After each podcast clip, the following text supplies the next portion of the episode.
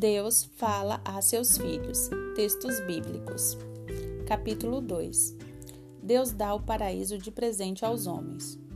Deus moldou o primeiro homem, Adão, com o barro da terra e soprou sobre ele o seu hálito da vida.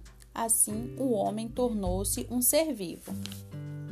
Depois, Deus plantou um jardim no Éden e fez crescer nele grande variedade de árvores eram bonitas e suas frutas muito saborosas.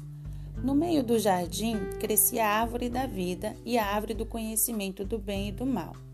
Deus pôs nesse jardim Adão, o homem que ele tinha criado, para que o cultivasse e tomasse conta dele. Deus lhe disse: Você pode comer as frutas de todas as árvores do jardim, mas não quero que você coma as frutas da árvore do conhecimento do bem e do mal. Se você as comer, morrerá.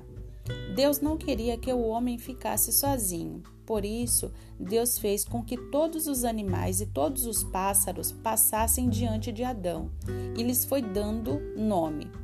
Entre todos não havia nenhum que fosse realmente igual a Adão por isso, Deus fez com que o homem dormisse profundamente. Tomou uma de suas costelas e com ela formou a mulher. Adão, ao vê-la, exclamou: É, é igual a mim. Vou dar-lhe o nome de uma mulher, porque foi tirada de mim. O homem e a mulher estavam nus, mas não sentiam vergonha um do outro. Isso está em Gênesis 2.